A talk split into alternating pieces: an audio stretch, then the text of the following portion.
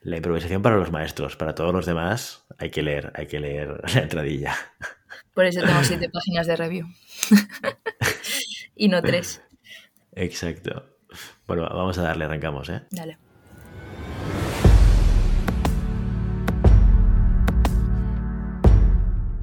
Llamada a pista, episodio 135. Hola, muy buenas y bienvenidas y bienvenidos a Llamada Pista, el programa, el podcast en el que hablamos de ese desconocido deporte que es la esgrima. Este podcast está pensado por y para ese extraño la parque especial colectivo de seres humanos que decidimos no dedicarnos ni al fútbol, ni al baloncesto, ni al tenis, ni a ningún otro deporte conocido, y que por el contrario, preferimos en pleno siglo XXI blandir la espada y enchufarnos a la pista. Hoy estamos aquí un viernes más, una semana más. Maribel Matei, buenos días. Buenos días, Willy. Hoy no estamos, no estamos nadie aquí un viernes más, una semana más. Santiago Godoy, que nos ha hecho el salto que tenía temas con la familia y que aquí todos sabemos que la prioridad vital de todos nosotros siempre es la familia. Family first, Sí. este es el lema de llamada a pista, por lo menos a partir de ahora. Y, y no ha atendido la llamada de llamada a pista Santiago Godoy. Así que, Santi, que sabemos que nos estarás escuchando con detenimiento hoy, un beso y un abrazo muy fuerte y que todo vaya muy bueno, bien. no nos está escuchando Willy. Pues no, ha- no hace falta que le hagas la pelota más de, de lo que ya de lo que ya se lo cree él. No, hombre, pero es, eh, todos tenemos familia, Willy, y estamos aquí, como al pie del cañón. Exacto, exacto. Y eh, bueno, pues ya le pasaremos examen a Santi. ¿Qué te parece? El, eh, la semana que viene le hacemos un poco de examen le preguntamos qué es lo que dijimos sobre él en el episodio 135. Eh, Así le ponemos un poquito de presión. Me parece bien, además que es un episodio en el que vamos a hablar de la espada un montón, o sea, debería escuchárselo por lo ah, menos. sí. Ah, sí. Cosas muy interesantes han pasado este fin de semana. Estamos de competiciones a tope, a topísimo. Debes estar feliz, no lo siguiente, Maribel. Feliz y perdiendo años de vida ya otra vez. Me echaba de menos este, el estrés, el nivel de estrés de llamada a pista eh, me estaba faltando ya. Es que es muy duro, es, son muchas competiciones, son muchas disciplinas de la esgrima, ¿no? Y, y, ah, al final es que debe- deberían haber tres llamadas a pistas. Uno para sable, otro para flotilla y otro para espada. Cuando hay competiciones. Cada uno sí. especializado.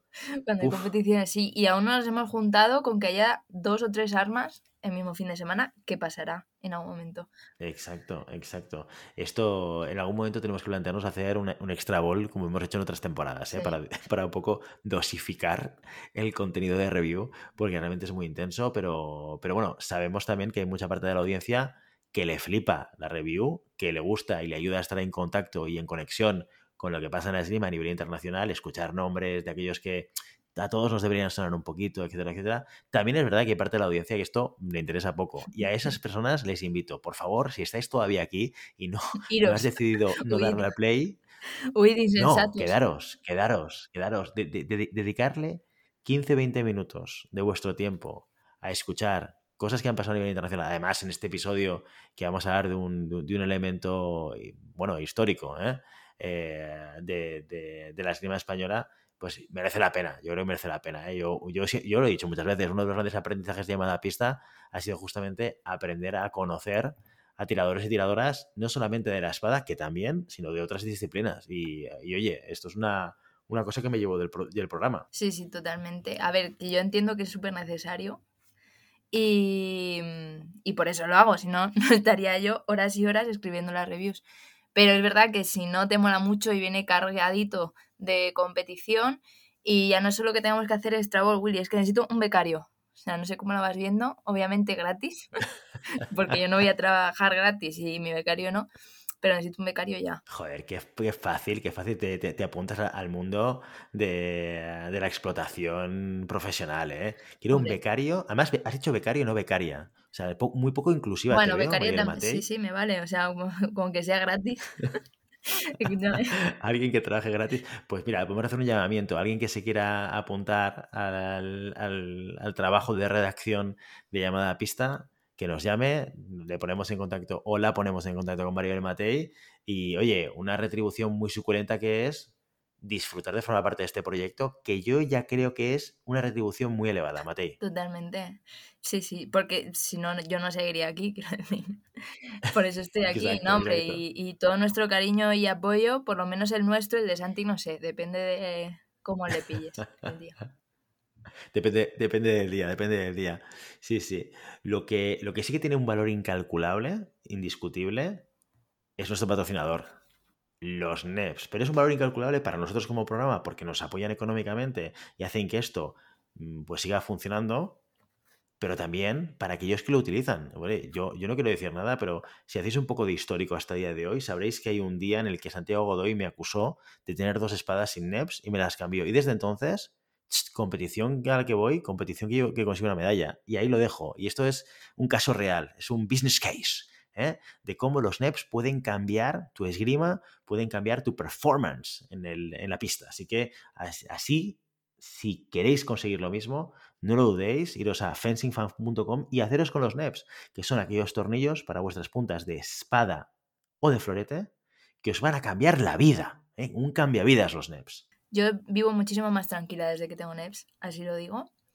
Que yo sé que si se me rompe los voy a seguir pudiendo quitar, que es algo que a mí me preocupa muchísimo. Ya no es solo que me salte la punta, es que aunque se me rompa el tornillo, voy a poder o bien seguir utilizándolos, porque aun a pesar de que se doblen un poquito, siguen pudiendo utilizarse, o bien lo voy a poder quitar sin problemas. O sea, prueba de brutalismos, tanto en la espada como en el florete.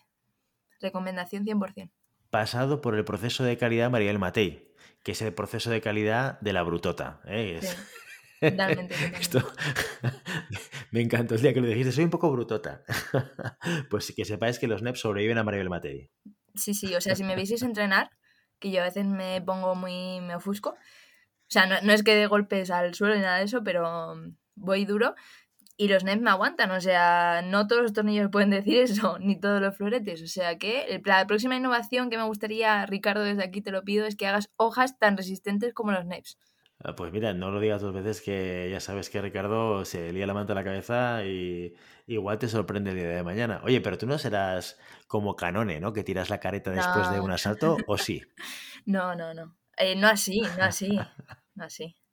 Yo no la, no, no. Soy bruta dentro de la pista. Cuando termina el asalto intento relajarme un poco. Pero bueno, que si quiere hacer Ricardo caretas también anti-Canone, pues se pone a hacer caretas anticanones. Totalmente, totalmente. Deben ser caretas que se te pegan, se te pegan a la cara para que no te la puedas quitar y no la puedas lanzar al contrincante o sobre la pista, ¿no?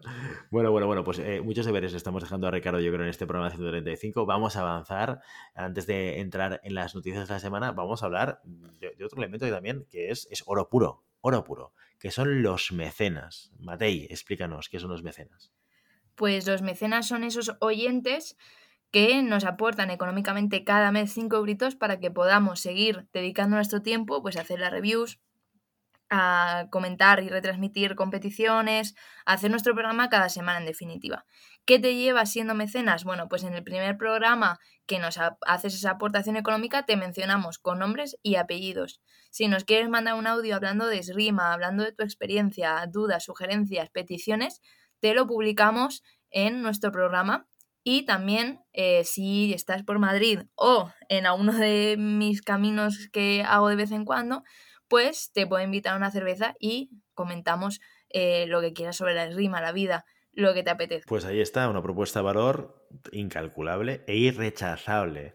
Y ojo que si esto, si esto, si esto crece, Willy, he pensado un spin-off, ya te lo comentaré. ¿Con becario y becaria o no? ¿O esto es tu sola? Hombre, hombre, alguien tendrá que grabar y esas cosas, ¿no? Yo ya no doy para más. Alguien tendrá que trabajar, ¿no? Alguien tendrá que editarlo, Willy, si no lo haces tú. Joder, joder ya, ya, ya, veo. Ya. tengo, estoy, estoy muy metido en un papel. No, no, no tengo que salir de aquí porque veo que no voy a ser nunca de ser el chico de la edición, ¿eh? Sí. Bueno, oye, antes de empezar con las noticias, eh, compartiros una cosa. Recibíamos eh, la semana pasada un comentario a través de la página web de Javier Castillo que nos decía que se nos había pasado nombrarle, que en el torneo europeo de sala de veteranos categoría 3 había sido plata, Javier Castillo Meseguer. Oye, Javier, pues desde aquí muchísimas felicidades. No, no lo comentamos el otro día, pero vamos, evidentemente estamos súper contentos y súper alegres de que, oye, consigamos este tipo de, Ah, de, títulos, de, medallas, ¿no? Y, hacemos voz en llamada a pista también de este tipo de competiciones, que evidentemente ya sabéis que no las tocamos todas porque no podemos tocarlas, pero oye, ya que nos lo has compartido Javier, que aquí se ha dicho Javier Castrillo, medalla de plata en sable veteranos categoría 3, torneo europeo. Totalmente, que entienda Javier también a veces que sois tantísimos en veteranos y me alegro muchísimo de que seáis tantísimos, que a veces se nos pasa algún, algún resultado o así, porque bueno, las noticias también tienen una duración más o menos determinada, hay veces que salen un poquito más largas y pues hay a veces que seleccionamos o que se nos pasamos por alto, pero de verdad enhorabuena y que la categoría veteranos y, de veteranas siga creciendo porque sois una pasada, hacéis crecer la rima muchísimo y es una base muy importante de nuestro deporte. Pues yo te agradezco esas palabras maravillosas, porque también soy veterano. y, y, sí, que hay que cuidar mucho al colectivo de veteranos, hombre que ya está bien tanto junior, tanto absoluto y tanto niño muerto. Que no, que la gente mayor, como nosotros, también hacemos cosas. Hacemos cosas como los catalanes. ¿eh? Pero no te vi por Madrid, Willy, en el veteranos. Entonces. No, porque me queda muy grande. Ah. Es que me queda muy grande ya. Yo soy un veterano de, de baja estopa. Entonces yo, yo, sé dónde está mi lugar, Maribel Matei. Entonces yo compito a nivel regional. Bueno, un, día... se me queda muy grande. La capital se me queda muy grande. Te seguiré pinchando y animando para verte por Madrid algún día en un. Pues algún día iré, no te creas, no te creas. Ya, he, conseguido esta temporada competir, que ya esto es un granito. Mm, más adelante ya me gustará un día bajar a Madrid, pero no iré solo a competir, iré de pinchos etapas y espero también ganarme esa cerveza con Maribel Matei. ¿eh? Bueno, págame. Esto siempre me sale mal, esto siempre me sale mal. Bueno, ahora sí, vamos con las noticias de la semana. La esgrima cadete y sub-23 española deja buenos resultados internacionales. El pasado fin de semana, la ciudad de Grenoble reunió a 40 espadistas españoles, 20 tiradores y 20 tiradoras para una prueba del circuito cadete europeo. Entre todos ellos fue Rafael Sola de la Sala de Armas de Granada quien consiguió escalar a la posición más alta, tablón de 8 para el joven andaluz, que solo cedió ante el italiano Giacomo Pietrovelli, quien terminó ganando la competición. Este octavo puesto lo coloca el número 33 del ranking cadete continental. La mejor tiradora clasificada en la categoría femenina fue Sonia Gómez, que cayó en tablón de 32. También nos dio alegrías la espada en Carrare, Italia, donde se disputaron los campeonatos mediterráneos sub-23. Nicole Dixandru del Club de Rima de Barajas logró colarse entre las ocho primeras de la competición, a un paso de las medallas. Cerca se quedó también Ana Isabel Jiménez de la Sala de Armas de Madrid, que terminó quedándose en tablón de 16. Lo mismo le sucedió en la espada masculina a Diego López Corazón, decimosegundo en este torneo. Sable femenino M23 español también se va de Italia con buenas sensaciones. Tres tiradoras, Elena Hernández, Iciar Gallardo y María Ventura, se enchufaron a la pista en tablón de 16, aunque solo Ventura ganaría el asalto y accedería a 8. Allí cedió contra la italiana Claudia Rutilli. La misma situación se dio en sable masculino con los tablones de 16 de Carlos Flores y Rogelio Caballero y el 8 de Julio Pérez. Por su parte, el florete femenino no consiguió llegar tan lejos en competición. Ariana Castro, décimo octava, fue el mejor resultado de esta arma. El florete masculino no tuvo representación española en esta ocasión. La próxima parada en el calendario internacional para España la protagonizarán de nuevo los tiradores y tiradoras cadetes y sub-23. Este fin de semana se disputarán las pruebas del circuito cadete europeo de sable en Sofía, donde por ahora solo está inscrito David Sagardi, y del circuito sub-23 en München, donde ya hay 8 sablistas españoles inscritos. No hubo más españoles en Carrare porque el florete nacional miraba hacia Madrid, donde se disputó el segundo TNR de la temporada. El Polideportivo Vallehermoso acogió un torneo en el que hubo pocas sorpresas. En la categoría masculina, Carlos Llavador volvió a imponerse con mucha contundencia. Hasta la final, de hecho, solo había recibido seis tocados, incluidos los de las pules. En el asalto final derrotó 15-11 a su compañero de equipo en el Sama, Yago García Prado, un resultado que coloca a Carlos IV y a Yago tercero del ranking nacional. Los bronces fueron para Esteban Peresini del Ateneo de Madrid y para Ruller García Zorriz del SAM de Barcelona. En la categoría femenina volvimos a ver una final entre Teresa Díaz del Club Cardenal Cisneros y María Mariño del Club de Esgrima El Olivo. En esta ocasión fue la madrileña la que se llevó el oro con un 15-8. Los bronces fueron para Andrea Bretó, compañera de Díaz, y Claudia Portillo, floretista del Club de Esgrima de Barajas. Este fin de semana será el turno para los y las tiradoras junior a las tres armas, que se citan en tres cantos para disputar su último TNR. Además, durante este torneo se realizarán los exámenes prácticos de los cursos de arbitraje nacional que comienzan este viernes. Alex Prior y Begoña Garrido llegan a 16 en la Copa del Mundo de Pisa. Prior queda eh, decimosexto en la competición de sable A y Garrido decimocuarta en las pruebas de espada A y decimotercera en la de sable A durante la primera prueba de esgrima en silla de ruedas tras los Juegos Paralímpicos de Tokio. Alex también conseguiría un décimo puesto en la categoría de espada. Por su parte, Ayem Scott lograba quedar vigésimo en sable y trigésimo segundo en espada, y Manuel Quesada vigésimo tercero y trigésimo octavo en las mismas pruebas. Yago Fernández, que compitió en espada y florete A, quedaba en la posición 23 en ambas competiciones. Y hasta aquí las noticias de la semana. Bueno, impresionante. Carlos Llevador, seis tocados en toda la competición antes de la final. Esto es extraordinario. Este chico, cada vez que sale a competir a nivel nacional, marca un nuevo récord, ¿no? Es, o sea, está un paso por encima de, todo el mundo. Es una, es una dominación total. O sea, yo creo que no, no se puede hablar igual de cualquier otro tirador en cualquier arma. Es cierto que hay ciertos liderazgos, pues está Iñaki Bravo en sable masculino, Araceli en sable femenino, por los títulos, ¿no? Pero por eh, ya no solo por la cantidad de títulos, sino por el nivel que despliegan en la pista y lo poco que puedan hacer sus rivales contra él, yo creo que Carlos está en otro, en otro mundo, prácticamente. Así que mm, poco se puede hacer. En el primer TNR es cierto que no fue, por eso está cuarto del ranking nacional. Y ahí sí que se pudo ver más lucha, más eh, digamos, distribución de medallas, pero ya sabemos que cuando Carlos Llevador tira nacional es prácticamente intocable. Total, totalmente, totalmente. Muy bien, oye, pues noticias de competiciones, capítulo de competiciones, donde hemos tenido competición de espada masculina y espada femenina. En Estonia, en Tallinn, la femenina, y en Suiza, Berne, Berne, Berne o Berne, ¿cómo se dice esto? ¿Berne? No sé, Berna.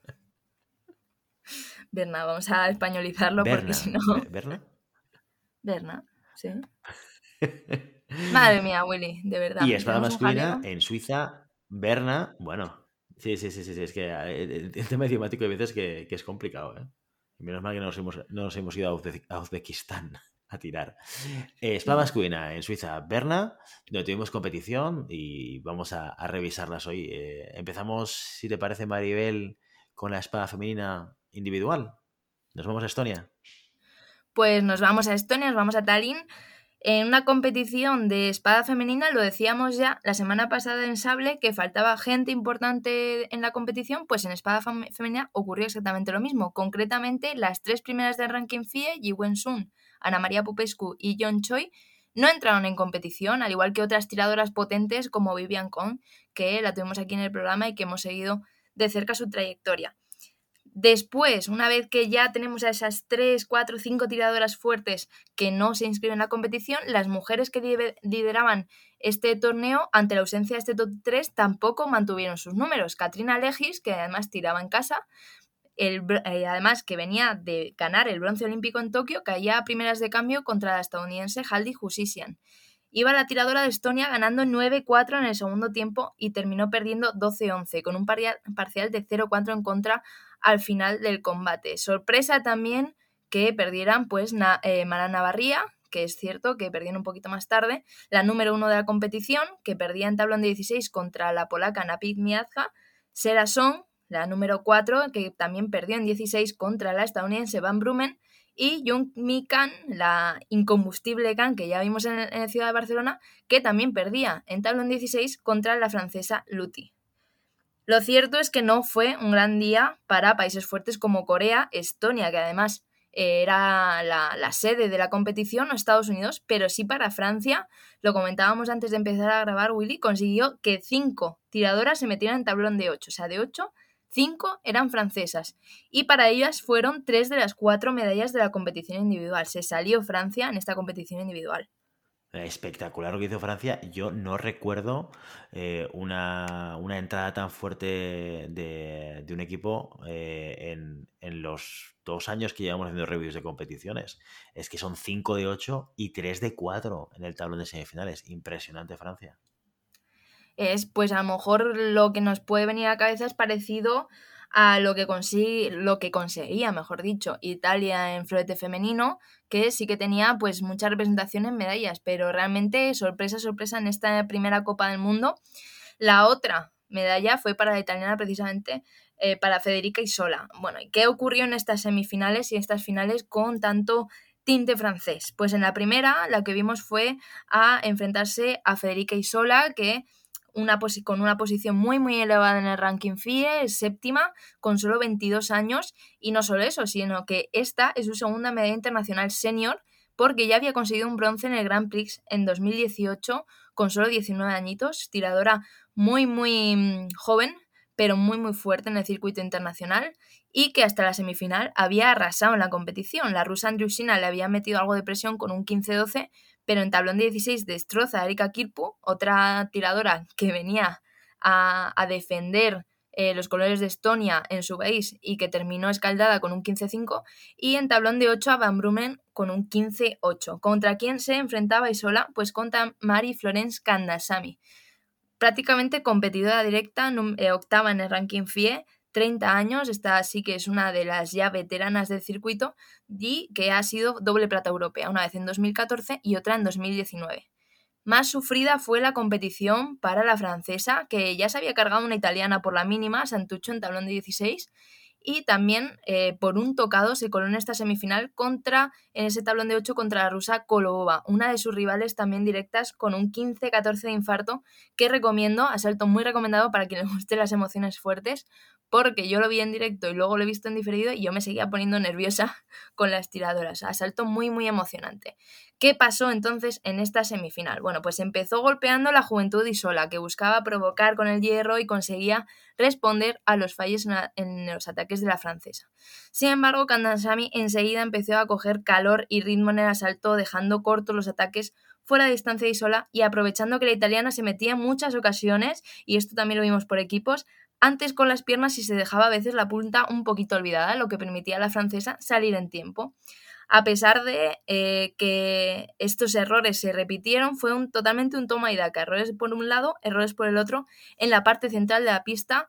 Un toma y daca que se quebraba con dos tocados de Kanasami, uno a la mano y otro al pie, delicatessen de la francesa, cuando faltaba alrededor de un minuto de asalto que provocaron que la italiana cogiera un rol muy ofensivo, con una presión muy fuerte que tuvo sus luces y sus sombras. Ya sabemos qué pasa cuando te lanzas al ataque en esos segundos finales. Hubo tocados buenos al final de la pista, pero también errores de precipitación que aprovechó a la perfección Kandansami con respuestas en el cuerpo a cuerpo para ampliar su ventaja y terminar ganando con un cómodo 15-9. ¿Qué pasó en la otra semifinal? Pues teníamos a dos francesas, dos compañeras de equipo, Alexandra Louis Magui y Josephine Jacques André Can. Louis Magui, que ya la vimos en la ciudad de Barcelona, 25 años, novena en el ranking FIE, que eh, precisamente fue plata en esa ciudad de Barcelona que fuimos a cubrir y ya había sido oro también en Grand Prix. Sabía lo que era subirse al podio la joven francesa y que al igual que su compañera Kandasamy tuvo una competición justita. Sus saltos de 32, de 16 y de 8 se los llevó por un solo tocado. 14-13 contra Endolo, la favorita de, de Santi, 11-10 contra la polaca Jareka y 15-14 contra su compatriota Alilla Luti. ¿Qué pasaba con Josephine Jack? Bueno, esta es, también es otra de las veteranas del equipo francés, 31 años, y hacía mucho que esta tiradora no se subía al podio. De hecho, eh, yo tuve que buscarla mucho porque no me sonaba de ninguna otra review anterior.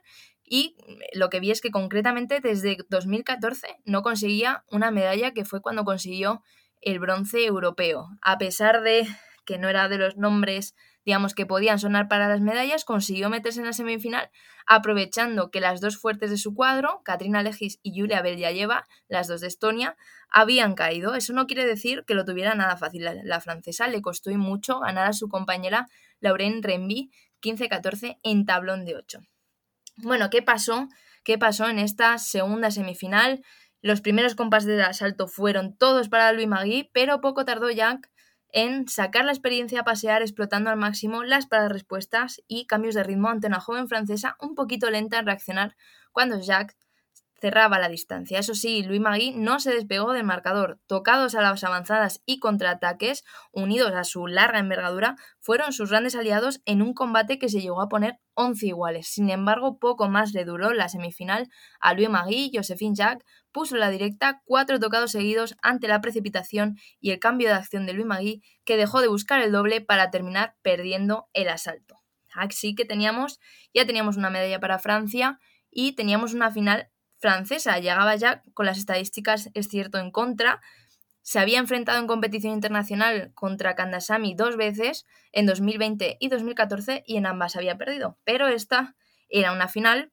Ya sabemos que en las finales las estadísticas se rompen. Y lo que vimos en, en la pista fue a dos tiradoras con estilos muy muy parecidos, con puño anatómico, que buscaban provocar con el hierro ambas, con un ritmo de piernas muy similar y seguramente con un nivel de cansancio eh, alto en ambas, lo que llevó un poquito a un asalto bastante monótono, sobre todo para seguramente para la gente que no está acostumbrada a ver la espada. Aún así, Josephine Jack conseguía estar siempre por delante del marcador, no muy alejada, pero sí se le notaba más metida en el asalto, más acertaba cuando, eh, cuando tomaba la iniciativa y también en los contraataques y en las paradas respuestas. El poco cambio que pudimos ver en la final fue precisamente en el tercer tiempo, cuando Kandasamy aceleró y tuvo que presionar eh, a su compañera viéndose tres puntos por detrás en el marcador. Tuvo aciertos, igual que los había tenido Luis Magui en la anterior, pero no consiguió cambiar el signo del combate. El tiempo pasaba y Jack vio la oportunidad de romper la distancia ante la cada vez más comprometida situación de su compatriota. A falta de 5 segundos, llegó el 15-11 con una parada de respuesta tras un ataque largo, desesperado de Kandasamy y Josephine Jack la que nadie esperaba, se proclamaba campeona de la Copa del Mundo.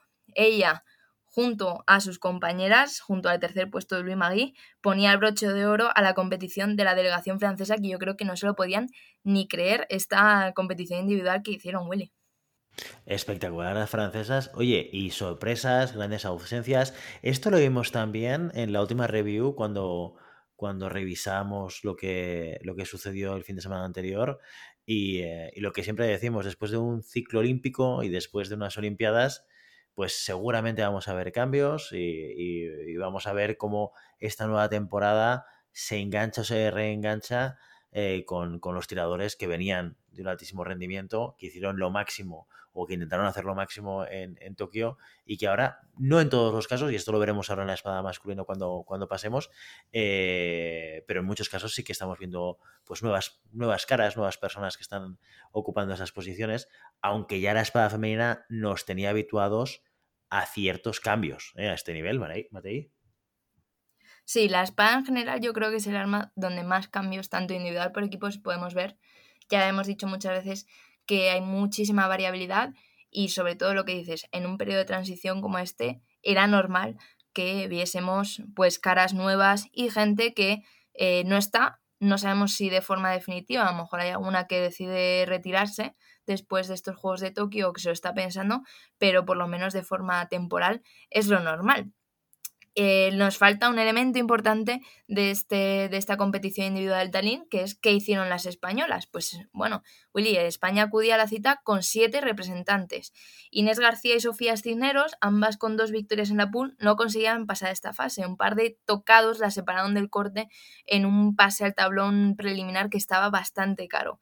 El resto accedían a este tablón con posibilidades de estar en el segundo día, pero poco a poco se fueron truncando. Nayara Aldana perdía en 256 contra la estadounidense Jusisian, que luego haría una competición individual muy buena, y también Alejandra Cisneros perdería en este tablón contra Susan Lance. En 128 caía Macarena Centenera nada más y nada menos que contra Andriusina y María Mateos contra la italiana Folletta. Sara Fernández, la única que quedaba en competición en previo de 64, no pudo tampoco con la polaca Barbara Bridge, 15-6 que dejaba a España sin representación en el tablón principal y pensando ya en los equipos. Pues mucho trabajo por hacer ahí y bueno, primera competición internacional para las chicas de espada femenina española. ¿Qué pasó en los equipos en la espada femenina, Maribel? Pues empezamos precisamente por España, que caía en tablón de 32 contra la selección suiza 45-28 en un encuentro que se escapó muy pronto. A partir del tercer parcial, la distancia del marcador se abrió mucho y eh, un encuentro en el que Sara Fernández consiguió 12 de los 28 tocados, mostrando que sigue siendo la más fuerte del equipo. A pesar de ello, pocos resultados de la española en Tallinn, tanto individual como por equipos. ¿Qué pasó en la ducha por las medallas? Pues continuó el varapalo de Estonia que ya se había llevado en el individual. El equipo, con las mismas tiradoras que habían conseguido el oro en Tokio, Enbridge, Kitpu, Leges y Lleva se chocó con el muro ruso. Soldatova, Kolobova, Andrusina y Murtazaeva, la jovencísima espadista que sorprendió en los Juegos con un cuarto puesto y que cerró el equipo metiendo 11 trocados contra Legis en el último parcial. Esas cuatro tiradoras metieron a Rusia en la semifinal, donde se encontraban a Corea, que había sufrido mucho para ganar a Francia, 36-35. Las francesas es cierto que se van de Tallinn sin la medalla por equipos, pero con una gran sensación. ¿Qué pasó en esas semifinales? Rusia-Corea, la primera. Las subcampeonas olímpicas fueron arrasadas en los tres últimos parciales. La experimentadísima Kolobova, de 30 años, se comió a la tiradora de 19 años Taeji Lim, que venía a suplir, es cierto, nada más y nada menos que a In Choi, que ya decíamos que no estaba ni en la individual ni tampoco estuvo en el equipos. Parcial de 10-4 que dio la vuelta al encuentro como un calcetín, que hasta ese momento había estado liderado por Corea. La rapidez de Serasong en el octavo parcial no fue suficiente ante Soldatova, que logró, eh, que logró hacerse fuerte frente a la presión de la coreana, se plantó en el final de su pista y mantuvo una distancia muy incómoda para Song. El encuentro 34-40 lo, lo, cerró Murtazaeva, que tenía claro lo que tenía que hacer y que demostró paciencia, control de tiempo y madurez para sus 20 añitos. 45-35 y Rusia se colaba en esa final. ¿Qué pasó en la otra semifinal? Pues que también hubo sorpresa. Sorpresó en el de Alemania en la otra parte del 4. No solo ganaron 16 a Ucrania, 32-31, sino que remontó en un sufridísimo encuentro de 8 a nada más y nada menos que a Polonia, que llegaba con el número 1 de la competición, eso sí, sin Napid Miazga, que brilló en individual pero no estuvo en el equipo. Menos inesperado fue la presencia de Italia en esa semifinal, no solo por la fuerza del cuarteto italiano, sino también porque Suiza se había encargado de quitarle en medio a sus competidoras directas, las estadounidenses. Sí que fue sorpresiva, y lo decíamos Willy en esta primera Copa del Mundo, la configuración del equipo. Ni Mara Navarria ni Rosela Fiamingo, Italia confió en esta primera Copa del Mundo a Zoyeta, Isola, Santuccio y Clerici el, la responsabilidad de formar eh, ese equipo. No lo hicieron mal. Es cierto que fue un, un, encuentro lento, pero muy, muy igualado. De hecho, estuvo abierta esta semifinal hasta el último parcial. Se dirimió en la prioridad, donde una gran endolo, veterana, experimentada, puso sus galones en la mesa sobre la joven y sola sobre la que recayó la responsabilidad de cerrar con un solo punto de ventaja. A pesar de la dificultad, trabajó muchísimo y sola que terminó cediendo en el minuto extra ante la alemana, que aguantó y aguantó hasta que la italiana atacó fuera de distancia las italianas al final terminaron llevándose un premio que fue el bronce tras ganar de forma muy contundente a Corea, perdida totalmente sin Choi. En esta ocasión fue Santucho quien cerraba el equipo de Italia, lo que nos da, eh, como decíamos, una idea de que esta Copa del Mundo puede haber servido de campo de pruebas de cara a las próximas competiciones, incluso a el próximo, vamos, a este, a este periodo olímpico que se abre ahora hacia París 2024. Y la final, entonces Alemania-Rusia, en dolo no fue suficiente en esta final para frenar al huracán de las rusas y más concretamente a Murtazaeva, vaya sorpresón de tiradora la que nos encontramos en los juegos y que seguimos viendo en la pista. Vaya descubrimiento que metió eh, la tiradora de 20 años 19 de los 43 tocados de su equipo y aguantó el último parcial contra las acometidas de Endolo, lo que es, no es nada fácil y si no, que se lo digan ahí sola. La rusa, con una potentísima parada de respuesta, frenó las aspiraciones de Alemania, pero bien es cierto que sus compañeras habían hecho su trabajo. Llegaba al último periodo seis puntos por encima. Oro para Rusia, una Rusia muy distinta y que parece que va a dar mucho que hablar en este periodo olímpico. Pues sí, y, apuestas por ver seguir viendo estos cambios en todos los equipos nacionales, como estás viendo ahora. Estamos preparando el próximo ciclo olímpico y empezando a dar recorrido a tiradores o tiradoras más jóvenes? ¿Tú qué crees? Bueno, a ver, la verdad es que ver a Murtazadeva en Rusia eh, me sorprende y no me sorprende. Hizo un papel impresionante en los Juegos Olímpicos. Algo debieron ver en ella para meterla en el equipo, más allá de, de cosas internas que pudiera haber en todos los equipos rusos. Pero, por ejemplo, sí que me sorprende los cambios en el equipo de Italia. Veremos si, si son, se aguantan o no, porque Italia suele ser una, una, un país en todas las armas bastante conservador a la hora de cambiar gente en el equipo. Y es cierto que Mara Navarría tiene 36 años, si no me equivoco, y, y Fiamingo un poquito menos, 30 y pocos. Tienen que dar el salto generacional en un momento, pero me sorprende que hayan quitado las dos para, para hacer ese cambio ahora mismo. Es cierto que Isola está súper fuerte a pesar de tener 22 años y que tienen eh, una tiradora muy, muy potente para muchísimo rato. Pero eh, sí que yo creo que vamos a seguir viendo algún movimiento en los, en los equipos, a lo mejor por cansancio, a lo mejor por probar eh, a las nuevas generaciones, pero eh, también te digo que no, no, va a haber tantas competiciones internacionales este año como para andar, eh, digamos, haciendo locuras. Entonces ya veremos si en la próxima Copa del Mundo, que, que, es donde, donde realmente los equipos se preparan pues, para europeos, para, para um, mundiales, hay cambios o si en los mundiales europeos se revierten esos cambios y vuelven a lo tradicional, a lo que funciona, sobre todo en, equipos tan, tan, digamos, tradicionales como, como Italia o, Francia, que también hubo alguna sorpresa. Pues si quieres nos vamos a Suiza, nos vamos a, a Berna, a la competición de espada masculina individual y por equipos que, tuvieron, ahí sí que tuvimos a protagonistas que fueron repitiendo y que nos suenan ya de haberlos vistos tanto en Tokio como en competiciones anteriores. Totalmente cierto que también hubo alguna sorpresa y alguna ausencia sonada como la de Sanyu Park, que no le vimos en competición, no estaba inscrito, o también la vuelta a las pistas de Daniel Yeren, del francés, que se había quedado fuera de los Juegos Olímpicos tras dar positivo en un test antidoping en un medicamento que sirve para enmascarar otras sustancias dopantes. Lo recordamos que ya lo contamos en llamada pista hace unos cuantos meses, pues volvía de nueva competición.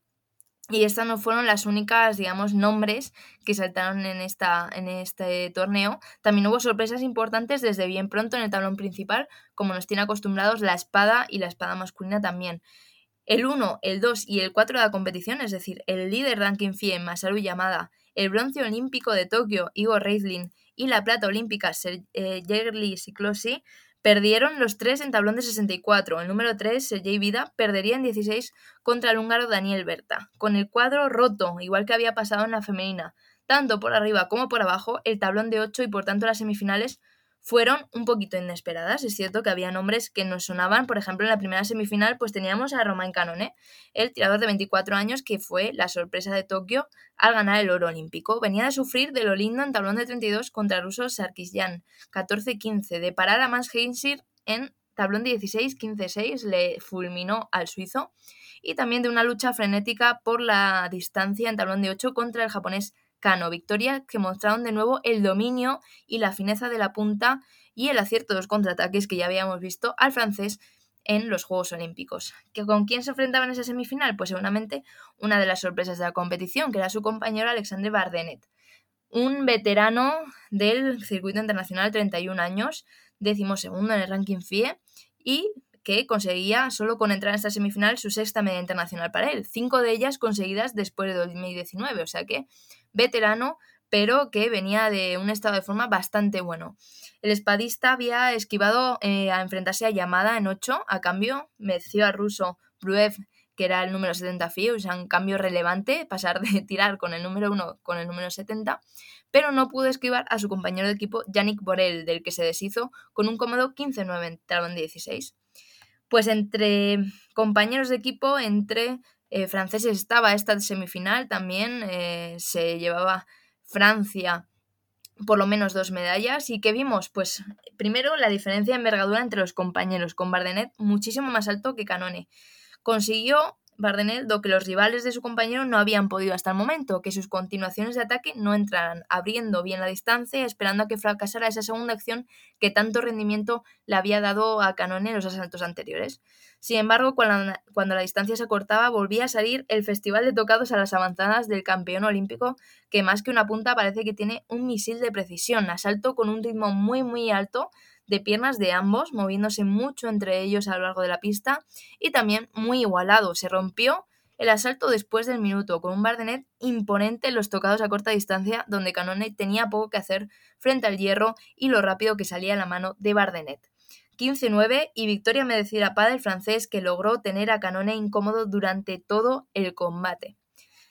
Si hablamos de veteranos, tenemos que hablar de la segunda semifinal. Santarelli, de 28 años, el italiano, medallista mundial en 2019 y europeo también ese año, se quedó a las puertas de las medallas en los Juegos Olímpicos y comienza la temporada con esta semifinal en Tallinn. Enfrente tenía pues a otro de los que nos gusta hablar, que estuvo también en llamada pista, Rubén Limardo, octavo de ranking FIE, 36 años, oro olímpico en Londres 2012, que volvía a subirse a un podio más de un año después de su última medalla y también después de que no consiguiera su objetivo, que ya nos dijo que era repetir título en Tokio. Bueno, venían los dos eh, un poquito eh, pues quemadillos de los Juegos Olímpicos y con ganas de medalla.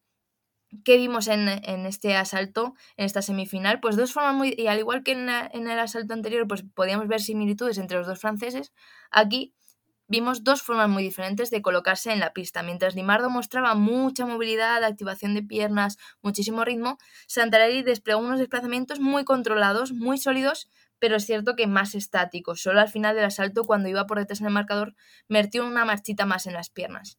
Sin embargo, eso no le impedía cambiar el ritmo para cerrar la distancia, sorprendiendo al venezolano. De esta forma, se puso por delante en los primeros compases del asalto. Un combate lento, táctico y muy igualado en que la distancia estaba muy marcada, tanto que a ambos les costaba cerrar para tocar, especialmente en ataques en un tiempo. Entraba la continuación o la respuesta rápida y había pocos fondos con intención de tocar, era más eh, buscando la segunda acción. Se decidió este, este, esta semifinal en la prioridad y de hecho se decidió el asalto en un cuerpo a cuerpo en el vídeo. Santarelli no conseguía meter la respuesta de barrer el hierro de Limardo y el veterano venezolano se metió con todo para tocar la remis. El árbitro consideró este tocado bueno y con un 10-9 se metía en la final contra el francés Bardenet. Curioso porque era la primera vez que se enfrentaban estos tiradores en el circuito internacional, así que no teníamos mucha eh, mucha información previa, solo lo que habíamos visto a tirar a los, a los espadistas en asaltos individuales. Y en este asalto sí que vimos una distancia mucho más corta eh, que en la semifinal de Santarelli contra Limardo, que se sintió como eh, cómodo en su zona de la pista, consiguiendo tocados bien abriendo con las piernas en el momento en el que Bardenet entraba en flecha o en la respuesta después de pararle, sobre todo en sexta, y cerrarle la línea. No lograba el francés tocar ni con acciones en un tiempo ni en dos tiempos ante un venezolano que tenía la punta bien marcada delante para sacar esos contraataques y muy sólido sin caer en las provocaciones de Bardenet. Tan sólido estuvo que se, se fue 6-1 al primer minuto y dejaba la final muy encarrilada. En el segundo tiempo se repitió en gran parte el guion, con un francés que presionaba en ataque, pero que se veía muchas veces obligado a irse hacia atrás para volver a empezar esa iniciativa. Y bueno, que a pesar de, estas dificultades, es cierto que consiguió meter unos cuantos tocados bajo la finta de Animardo. Sin embargo, no dejaba respirar al francés buscándole continuamente el hierro, dificultando la posibilidad de tocado en todas las ocasiones. Con más de siete tocados de diferencia a falta de dos minutos, el francés comenzó a precipitarse y Limardo aprovechó para sorprenderle anticipándose al ataque. 15-6 para el que vuelve a ser de oro, que vuelve a subirse a lo más alto del podio y vuelve a conseguir una medalla más de un año y medio después de la última. Impresionante Rubén Limardo, final de veteranos, 36 ¿eh? Limardo y 31 Bardenet. Y, bueno, si bien decíamos en Sable, ¿no? El fin de semana pasado y en Espada Femenina, los cambios que han habido, aquí hemos tenido a un Roman Canone que lo hablábamos antes de grabar, eh, que, justamente es la historia, la antítesis de las historias habituales, ¿no? Gente que va, se va, va consiguiendo resultados poco a poco y llega a su cenit consiguiendo una medalla de oro en los Juegos Olímpicos. Eh, y Roman Canone todo lo contrario, una persona de la que no habíamos hablado aquí nunca, que no salían así en las de nadie, que de repente se coloca de rebote en, en unos Juegos Olímpicos los gana y fíjate, fíjate el chico que sigue haciendo una, una esgrima espectacular, y ahora has explicado tú, que tiene un estilo de esgrima que, no lo habíamos visto previamente en él, porque no había llegado a tablones tan, tan eh, lejanos, ¿no? Como semifinales o como final. Y, aquí lo tenemos de nuevo. O sea que igual Roman Canone da algo que hablar y ya le viene bien a Francia tener a alguien que releve a sus grandes veteranos. Eso también hay que decirlo. Totalmente, ¿no? Y alguien con, con tantísimo nivel es cierto lo que decías, que la gente es buena y luego gana los juegos, y aquí al revés, o sea, ganas los juegos y te vuelves buenísimo. Pues esto es lo que le ha pasado a Canone.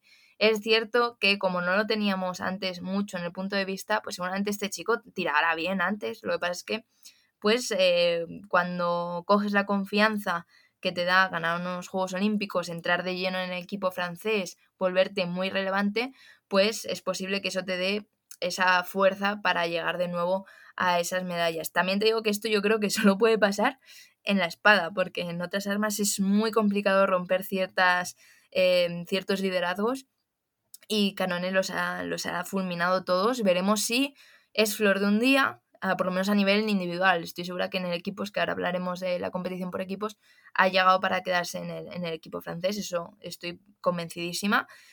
Eh, pero bueno, eh, a nivel individual depende solo de ti y veremos si es flor de un día, si salen las citas importantes como europeos y mundiales o si se va diluyendo esa resaca post Tokio 2021 y, y vamos perdiendo un poquito más la pista a nivel individual de Canone. Veremos, veremos. Mm, lo veremos y lo contaremos aquí. Oye, ¿qué pasó con el, eh, en el individual con los españoles?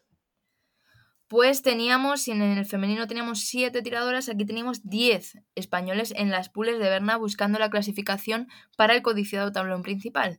Andrés Puerto, Raúl Sarrió, Manuel Vargas y Javier Gormaz no consiguieron pasar esta primera fase de asaltos a 5, siendo Gormaz el que más cerca se quedó de entrar en el tablón previo. Sí lo hizo el resto de la expedición, eso sí, no, con, eh, no fueron muchísimo más allá. En 128 terminaron su participación Gerard Gonel, con un 14-13, Julen Pereira con un 14-15, Eugeni Gabaldá con un 11-15 y Ángel Fabregat con un 15-13. Asaltos muy igualados, pero que no les permitían seguir en competición. Un poco más avanzaron Diego Calderón y Juan Pedro Romero, que terminaron cayendo en previo 64, terminando con la esperanza de tener españoles en el tablón principal, pero aún con la competición por equipos en el horizonte. Muy bien, y eso nos vamos a la competición por equipos, donde tuvimos una, una muy grata sorpresa. Pues sí, bueno, de hecho voy a empezar hablando por España porque siempre hablamos de esos semifinalistas, esas medallas y precisamente fue España la que llegó a esa finalísima de la primera Copa del Mundo de Tallinn. Se llevó la plata, pero eh, bueno, su camino empezaba en tablón de 32. Tiraron prácticamente todos los, todos los tablones España que llegaba con el número 11 de la competición. En ese tablón de 32 contra los Países Bajos eh, la verdad es que fue un encuentro que daba malos, malos augurios, empezó mal para nuestra selección, pero que se remontó con dos grandes parciales, uno de Julen Pereira, que mete un 13-5 a Van Nunen en el quinto, y otro de Eugeni Gabaldá en el penúltimo periodo con un 10-4, dejando a Julen de nuevo el terreno allanado para cerrar contra Tristan Tulen y poder avanzar en, en la competición.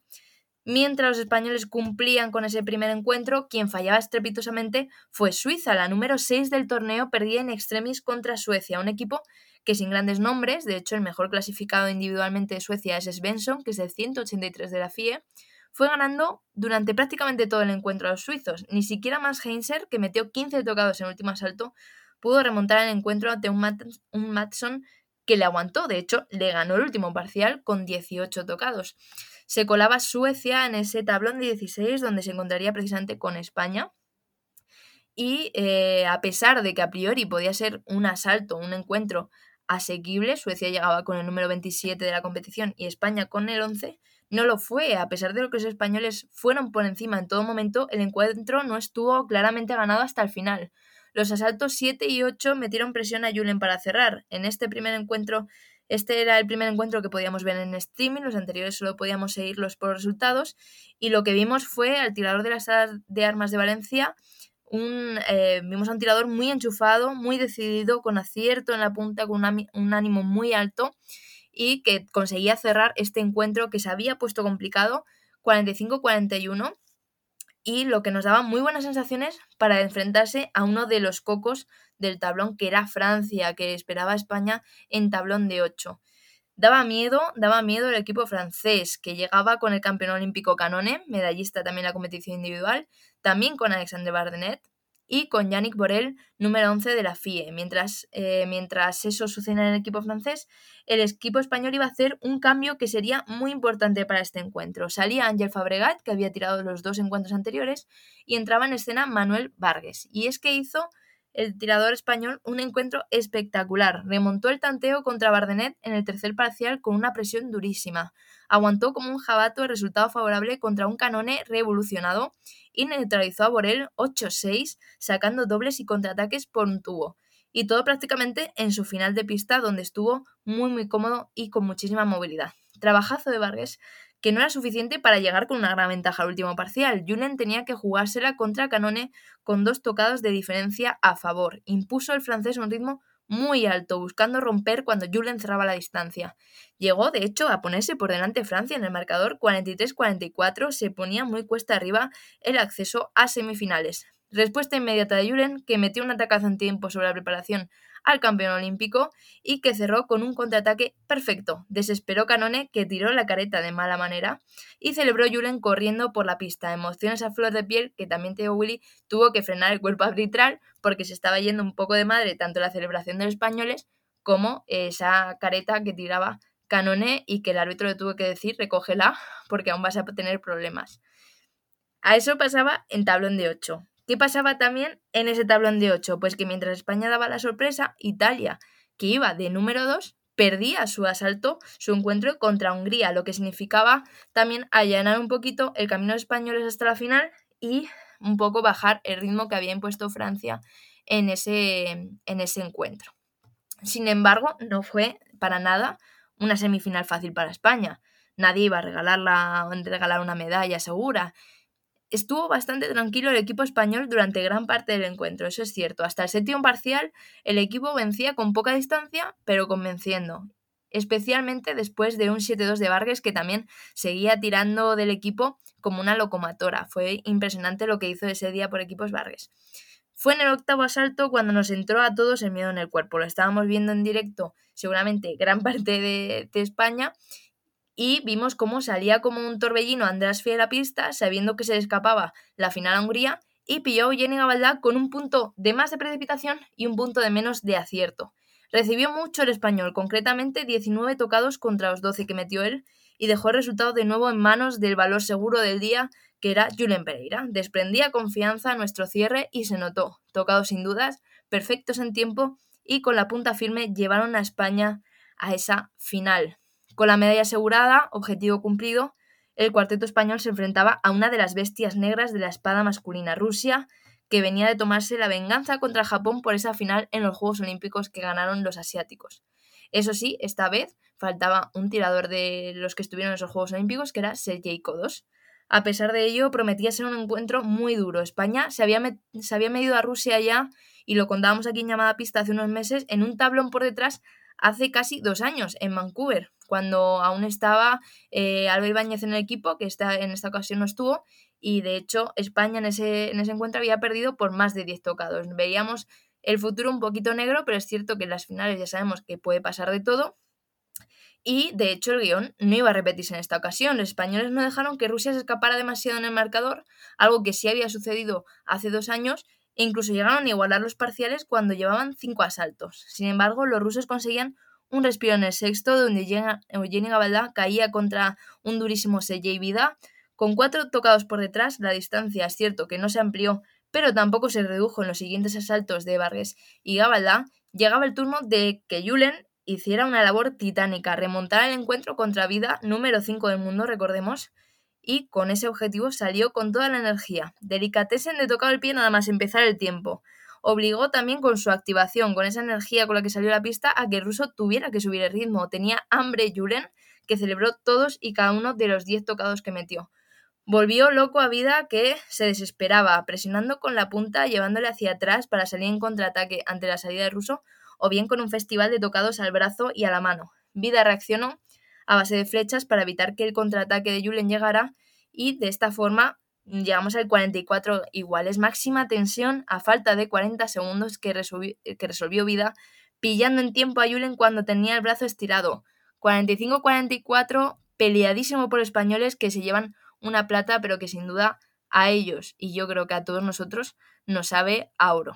Sin duda, un asalto este contra Rusia durísimo, en el que España mmm, miró de tú a tú a Rusia, ¿eh? a una, una, bestia negra como tú, como tú bien has dicho, y, uh, y un asalto de aquellos que yo creo que marcan un poco el espíritu competitivo de este grupo, de este equipo, porque entrando en un asalto final, un Julen Pereira contra un Sergei Vida, Sergei Vida que recordemos hace cuatro días fue subcampeón del mundo de, de espada, o sea, es una bestia absoluta y, uh, y, no solo el parcial que le hace Julen Pereira, te lo diré de memoria, pero igual es de, de, de, de 9 a 5. 10, ¿no? 10, eh, ¿qué fue? 10-5 creo que fue. 10-5, ¿no? Sí, 9-10-5. O sea, le, le, pegó un parcial Julen Pereira que, sí, sí. que vamos, eh, los que hayáis visto el asalto recordaréis cómo se giraba vida a su entrenador señalando su brazo como diciendo pero no sé cómo me toca, no sé cómo me toca, pero me está tocando, ¿no?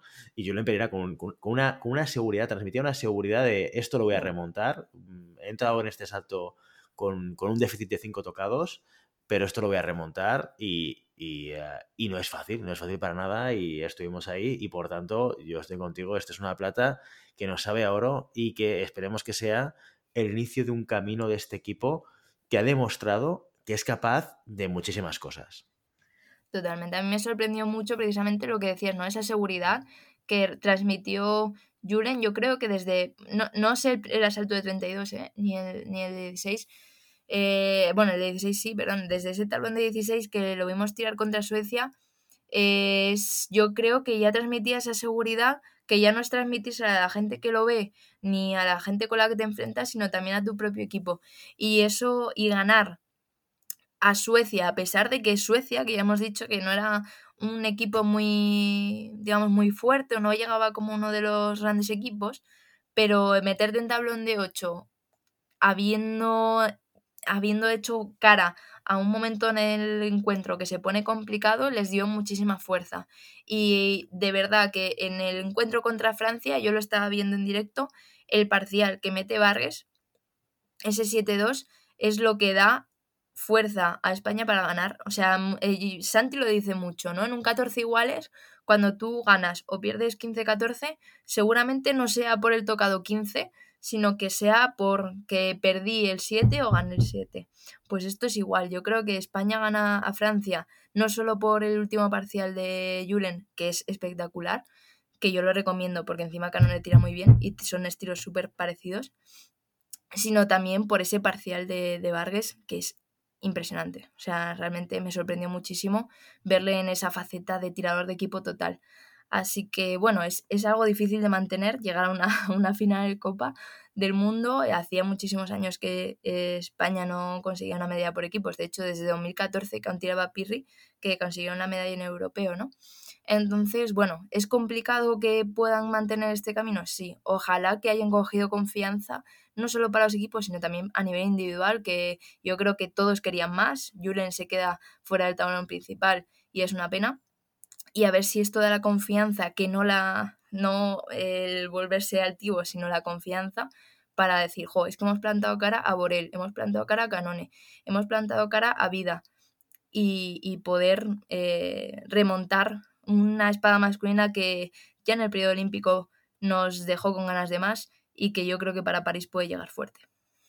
Bueno, y esto se merece un especial llamada Pistero. Vamos a intentar que los protagonistas eh, se aparezcan por los micros de llamada pista. Esta semana no ha podido ser, pero intentaremos que la semana que viene o lo antes posible podamos tener a parte del equipo, los protagonistas, todo el equipo. Veremos a ver cómo lo organizamos para que nos lo cuenten ellos también, ¿no, Maribel? Esto yo creo que es, que es algo que hay que celebrar y que, y que, oye, tenemos que escuchar directamente la crónica de la jornada por parte de los protagonistas.